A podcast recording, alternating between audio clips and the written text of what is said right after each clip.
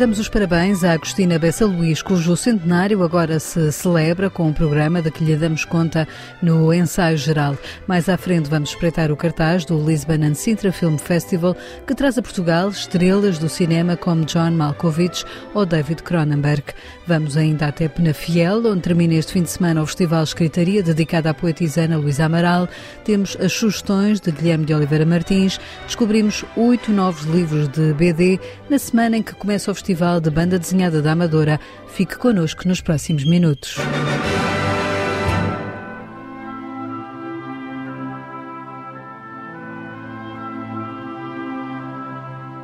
Se fosse viva, a escritora Agostina Bessa Luís teria hoje 100 anos. Celebrar a sua vida é ler a sua obra, mas é também descobrir a multiplicidade de iniciativas organizadas para celebrar o seu centenário. Um conjunto de autarquias juntou-se a universidades, à Direção-Geral de Cultura do Norte, à Fundação dos Serralves e a entidades de turismo para promover, ao longo do ano, exposições, passeios, filmes e reedições de livros. Numa altura em que o produtor Paulo Branco e o realizador Eduardo Brito preparam um filme filme inspirado no livro A Sibila. A filha de Agostina Bessa Luís, escritora Mónica Baldac, lança um livro que fala desta que é uma das personagens mais emblemáticas da autora e que terá sido inspirada na figura de uma tia de Agostina. A Sibila foi escrita quatro anos antes da, da tia Amélia morrer. Quando desaparece o, o, a, a, personagem, neste caso, e ela desapareceu no fundo da vida da minha mãe, porque a minha mãe teve outra eh, seguiu outra vida depois de casar e afastou-se da, da, da, Quinta do Passo e da, e da, e da família dali, eh, portanto das tias e da tia Amélia, aí já, já há uma possibilidade de, de, de, inspiração já distanciada. Tal como no livro anterior, intitulado Sapatos de Corda, em As Sibilas, editado pela Relógio d'Água, Mónica Baldaco volta a falar da biografia de Agostina Bessa Luís numa obra que mistura ficção e realidade. É um livro híbrido quanto ao, à sua forma. Tem partes mais ficcionadas, tem partes mais biográficas e há toda uma, uma envolvência de todos estes aspectos que acabam por, por eh, formar, no fundo, memórias. Para mim, essencialmente, é um livro de memórias umas mais recuadas, outras mais recentes, quando falo do filme, por exemplo. Mas no fundo é um livro de memórias. Durante muitos anos, o romance A Sibila foi de leitura obrigatória no ensino português. Mónica Baldac considera-o a porta de entrada errada para os jovens na obra da Agostina e lamenta que isso possa ter afastado leitores da literatura da sua mãe. Ainda hoje me aparecem pessoas a dizer-me que, que, tinham sido obrigadas a ler a Sibila e que ficaram completamente traumatizadas em relação à escritora. E eu percebo perfeitamente, perfeitamente. Portanto, acho que foi um erro, um erro grande. A Sibila não é um livro para gente jovem, é um livro difícil, e é, é, preciso realmente ter já uma, uma experiência de vida e de, de, conhecimento que é o meio familiar e social para poder entrar no, no, no que é a Sibila. Agora, hum, não sei, penso que o Dentes de Rato, que também no fundo é uma coisa eh, autobiográfica, que será pelo menos um livro aconselhado, de leitura aconselhada. Eu acho que sim, acho, acho bem, acho que se devia começar por aí, porque hum, não só se fica com uma, com uma ideia de como começou Agostina a movimentar-se na, na, sociedade, na, família. E eu acho que é uma leitura muito mais mais simples e ao mesmo tempo muito muito bonita e muito autêntica. Descobrir ou regressar à obra de Agostina Bessa Luís é também procurar nos seus livros a sua vida. E Mónica Baldac dá algumas pistas em As Sibilas, Diálogos em Sefumato. Logo no início, quando falo na, na viagem dos meus pais de regresso a Portugal, que passam por Simancas. A minha mãe estaria nessa altura a preparar eh, elementos para escrever sobre Santa Teresa d'Ávila, que nunca escreveu. Foi recolhendo, recolhendo informação, mas acabou por nunca escrever. No entanto, Santa Teresa d'Ávila sempre esteve, eu diria que em todos os romances da minha mãe, há uma referência à Santa Teresa d'Ávila. Foi assim a grande mulher, a grande inspiradora da vida minha mãe. Com certeza nunca, nunca precisou de escrever a biografia, precisou de a ter como companheira e foi o que aconteceu. Neste ano do centenário de Agostina poderá haver exposições já patentes em Serralves e na Gulbenkian, ler a obra que está a ser reeditada, mas também esperar algumas novidades, porque há ainda textos inéditos da autora de Os Incuráveis. Há muita coisa dispersa, pensamento, muitas reflexões, muitas cartas foram escritas e não foram enviadas. Há muita coisa no fim do ano, do, do, do, próximo ano, que é quando acaba o centenário, eu gostaria, e estou a pensar poder ter tempo, poder fazer isso, de compilar uma série de textos autobiográficos para fazer um segundo volume do Chapéu das Fitas a Voar, que também é um, que é um livro autobiográfico, no fundo. E eu acho que isso poderá ser muito, muito interessante e muito revelador do, do, de, todo, de todo um percurso. Mónica Baldac, filha de Agostina Bessa Luísa, escritora cujo centenário se está agora a celebrar e que já foi, em tempos, homenageada do Festival Escritaria em Penafiel, de que lhe falamos a seguir.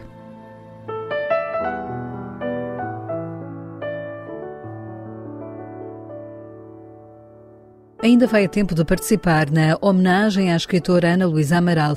A poetisa, falecida em agosto, é este ano a autora em destaque no Festival Escritaria em Penafiel. Este sábado e domingo há ainda muitas iniciativas para assistir em torno da obra da vencedora do Prémio Rainha Sofia de Poesia Ibero-Americana e que nos deixou obras como Ágora, ou Minha Senhora de Quê? Ao ensaio geral, Antonino de Souza, autarca de Penafiel, dá alguns exemplos do que poderá haver este fim de semana. No sábado, logo pela manhã, vamos inaugurar na nossa Biblioteca Municipal uma exposição sobre a, a vida e a obra da autora, denominada Ana Luísa Amaral, a poesia como um espaço de possibilidade. Contou com a colaboração de Fedra Santos e, e de Raul Constante Pereira, que, que conhecem muito bem a vida e a obra da, da, autora. Depois, durante a tarde, vamos ter um momento também de reflexão sobre a, a vida e a obra da, da autora, eh, denominada Ana Luísa Amaral, beijos e cebolas em quase perfeição, à conversa com Filipe Leal, Raquel eh, Parriaca, Maria João Cantinho e com a moderação de Maria Adelaide Galhardo, que é a diretora da nossa Biblioteca Municipal, e portanto vai ser um momento também muito interessante, depois com uh, vários momentos de declamação de poesia. À noite vamos ter uma conversa que uh, vai envolver o Fernando Pinto Amaral e o Luís Filipe Castro Mendes, uh, dois conhecedores exímios da, da, da, obra da autora, e que vai ter moderação de Fernanda Almeida, que vai acontecer no nosso Museu Municipal. E depois, no domingo, começamos logo cedo, a partir das nove e meia, com uma visita guiada aos, aos pontos de referência de património literário aqui do nosso Conselho de Penafiel, que vai percorrer vários pontos da cidade e até sair um bocadinho da cidade. Vamos conhecer locais por onde passou e onde viveu eh, Joaquim eh, de Araújo, esse escritor, esse autor penafidelense, um, e vamos conhecer uh, locais por onde passou essa de, de, Queiroz, por exemplo. Vamos conhecer vários pontos de referência de, de, de autores que tiveram uma relação próxima com o nosso Conselho de Penafiel. Depois, à tarde, teremos então a conferência sobre a vida e obra da autora homenageada e vamos ter depois um, um espetáculo, um encerramento, com o, o, Manifesto pelos Leitores de Poesia. É um, espetáculo que vai valer muito a pena assistir. E caso não possa ir até Penafiel, saiba que muitas destas iniciativas do Festival Escritaria, em que é prestada homenagem a Ana Luísa Amaral, poderá assistir à distância, terão retransmissão em direto através da página do evento na internet.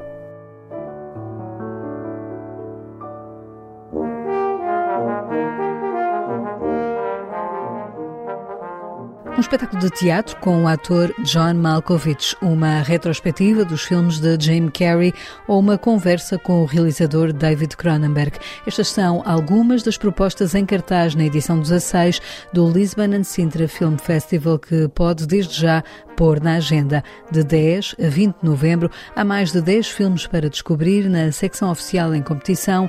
Alguns são projetos que nasceram no próprio festival em outros anos. O diretor do festival, o produtor de cinema Paulo Branco, revela quem são as estrelas internacionais que passarão por Sintra e Lisboa. Temos o John Malkovich, temos o David Cronenberg, temos a Alicia Vikander, temos o Michael Fassbender, temos Angela Davis e temos depois todo um grupo de grandes, grandes realizadores, para aqueles que estão mais ligados à, à indústria cinematográfica, o Olivier Assayas.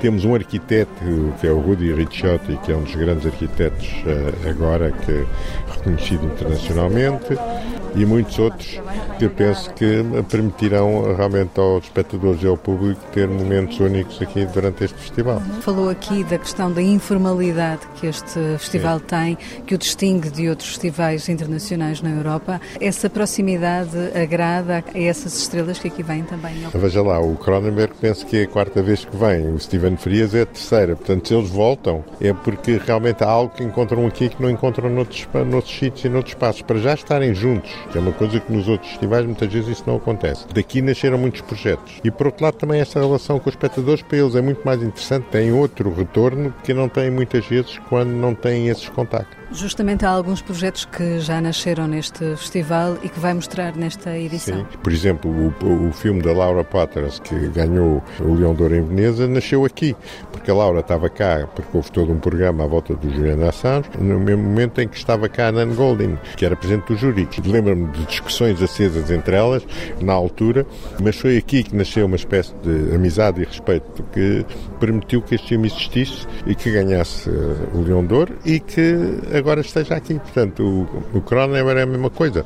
Ele estava mesmo decidido a não voltar a filmar. Quando veio aqui para o festival, eu o convenci a ser presidente do júri, o contacto que teve com as pessoas, a maneira como os filmes que, que viu, isso tudo deu-lhe uma vontade de voltar a fazer um filme e o Crimes of Future também é, de uma certa maneira, filho do festival em que ele cá esteve presente. Portanto, estas situações acontecem todos os anos e são, é para isso que nós existimos, é para isso que nós trabalhamos, para que as pessoas se sintam bem aqui e que também eles próprios, como artistas que são, que não estejam só aqui a passar férias, entre aspas, mas sobretudo também para, em termos criativos, poderem daqui saírem com algum projeto interessante. Paulo, deixe-me perguntar, em tantas edições, quem foi a estrela que ainda não conseguiu trazer? Nós todos somos estrelas cadentes. Não, eu não sou, mas que os artistas são. Algumas depois duram mais tempo no céu que outras. O que é importante é o, que, o traço que deixam. A mim o que me interessa é o que essas estrelas, esses grandes artistas, nos deixam a nós e deixam para a posteridade. Portanto, há tantas. Olho para o céu. E algumas das estrelas do festival irão este ano pela primeira vez participar no ciclo Romper as Grades, que vai levar o cinema às prisões de Tires e Linhó. Serão também exibidos durante o festival filmes sobre a temática das cadeias. O Lisbon and Sintra Film Festival começa a 10 de novembro e decorre em salas como o Cinema Nimas, o Teatro Tivoli BBVA em Lisboa e no Centro Olga Cadaval e no Museu de Artes de Sintra.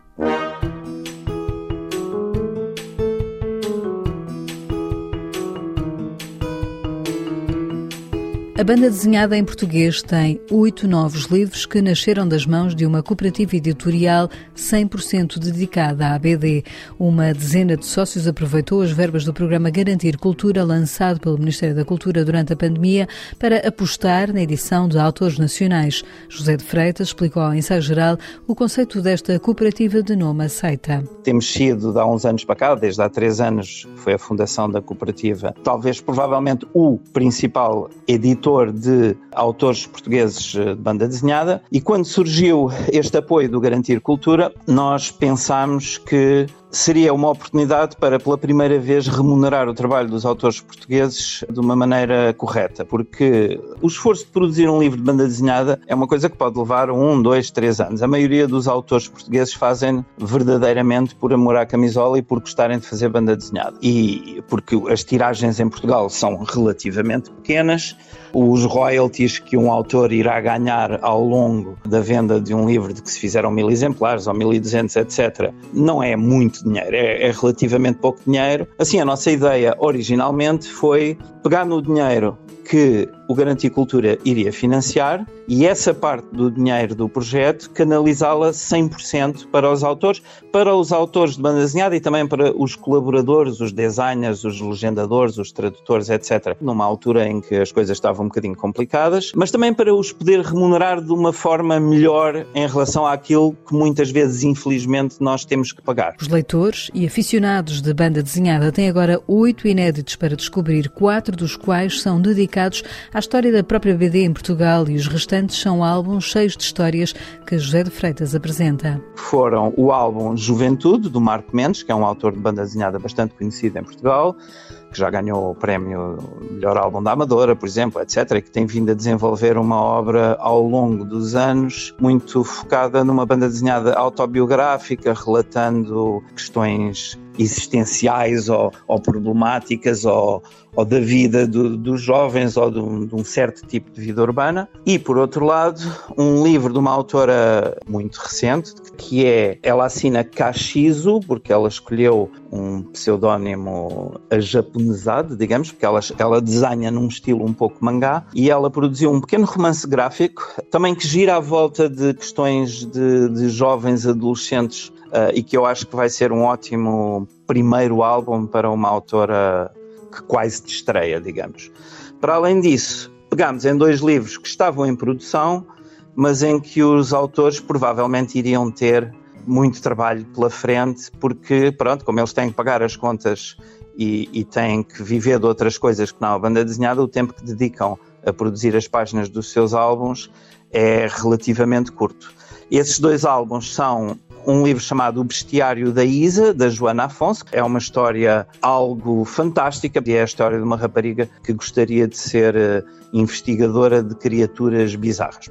O segundo álbum é de uma dupla, o Manel Morgado e o Felipe Faria, em que o Manel Morgado é o desenhador, tem uma carreira relativamente construída a desenhar para o mercado franco-belga, mas tem projetos dele para o mercado português e este é o Dragomant, é um álbum de aventuras, é o segundo volume de uma série de que nós editámos o primeiro volume já há quase cinco anos e, portanto, tem vindo a ser desenvolvido e conseguimos finalmente acelerar o processo de produção dessa banda desenhada. Para além destes quatro álbuns de banda desenhada, quisemos também colmatar uma falha que existe no mercado da banda desenhada portuguesa, que é de existir relativamente pouca coisa sobre banda desenhada.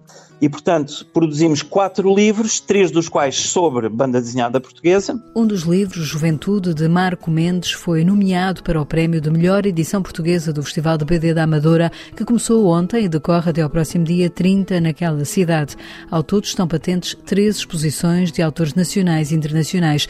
O destaque vai para a exposição comemorativa dos 60 anos do Homem-Aranha e uma mostra dedicada ao livro Balada para Sophie, um álbum multipremiado de Felipe Melo e Juan Cávia.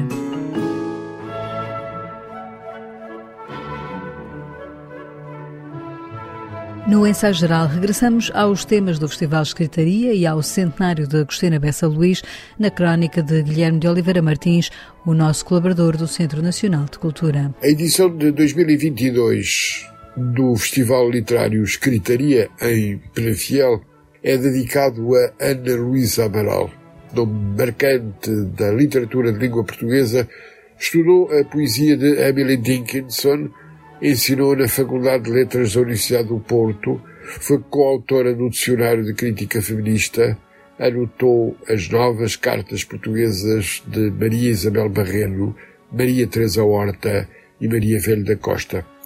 Foi premiada com o Grande Prémio de Poesia da Associação Portuguesa de Escritores, culminando no Prémio Rainha Sofia de Poesia Ibero-Americana. Ana Luísa Amaral junta o seu nome na escritaria a figuras marcantes como Agostina Bessa Luís, José Saramago, António Lobantunes, Lídia Jorge, Mia Couto ou Manuel Alegre. Mas ouçamos Ana Luísa Amaral.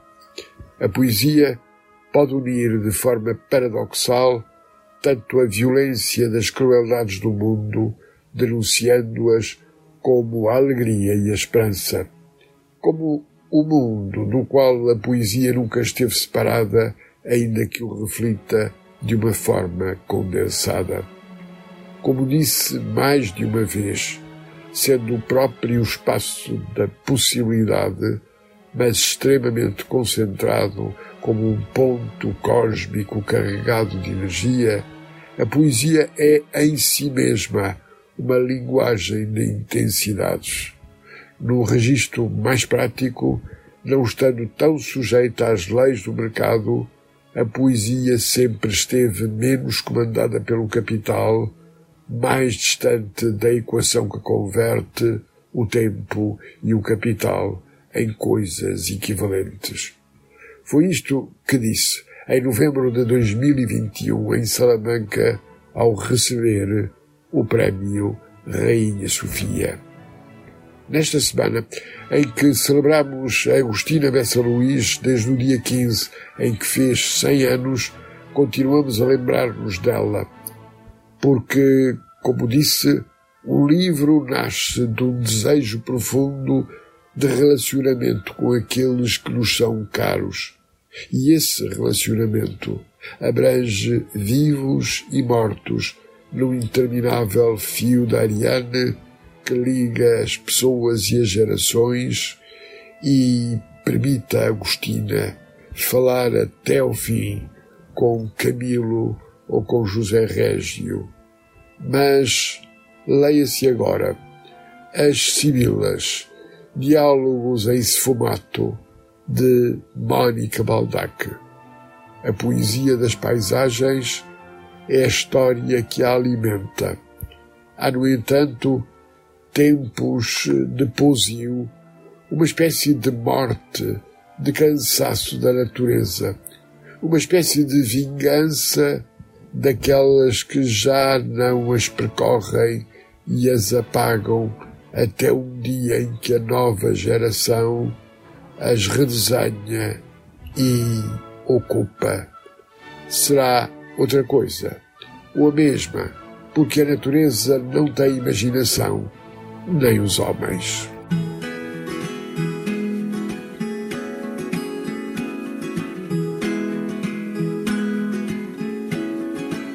Estava escrito havia de ser teu dia. Estava escrito tão bom dia de te beijar. Estes são os portugueses Trevo e este é o segundo single de avanço do novo disco. A banda de Gonçalo Bilé, Ricardo Pires e Ivo Palitos tem prevista para 18 de novembro a edição do segundo álbum de originais. O concerto de lançamento está marcado para 24 de novembro no Music Box em Lisboa. É ao som de Estava Escrito que hoje fechamos o ensaio geral, que teve sonorização de José Luís Moreira. Voltamos de hoje a oito dias com novas sugestões culturais para si. Tenha uma boa noite e um bom fim de semana.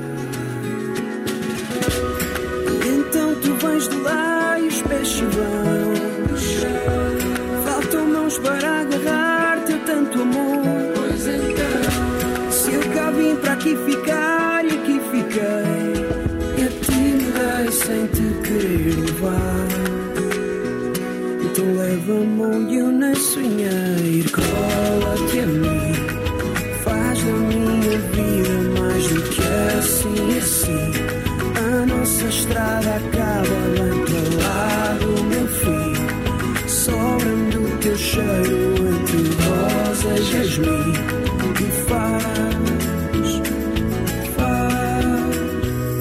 Estava escrito encontrando aquela esquina. Estava escrito teu sorrir, o meu perdão. Estava escrito e eu não te minto no que vi e até repito que acredito. Estava escrita esta canção. Entre um verso e o reverso, late certo. Nada fiz para ser feliz no teu amor. Certo e ter-te perto. Melhor em mim desperto, me aperto de fazer faltar o ar. E então tu vens do lá e os pés se vão. Faltam mãos para agarrar teu tanto amor.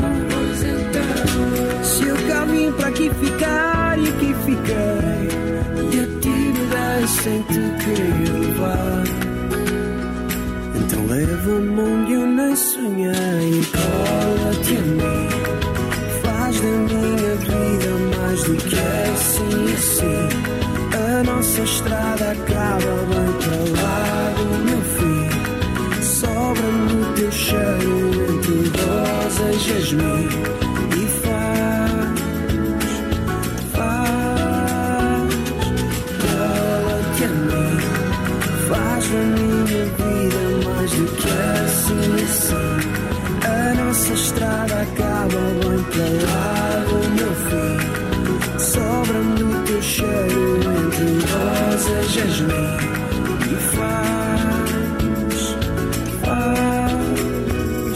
escrito havia de ser teu um dia.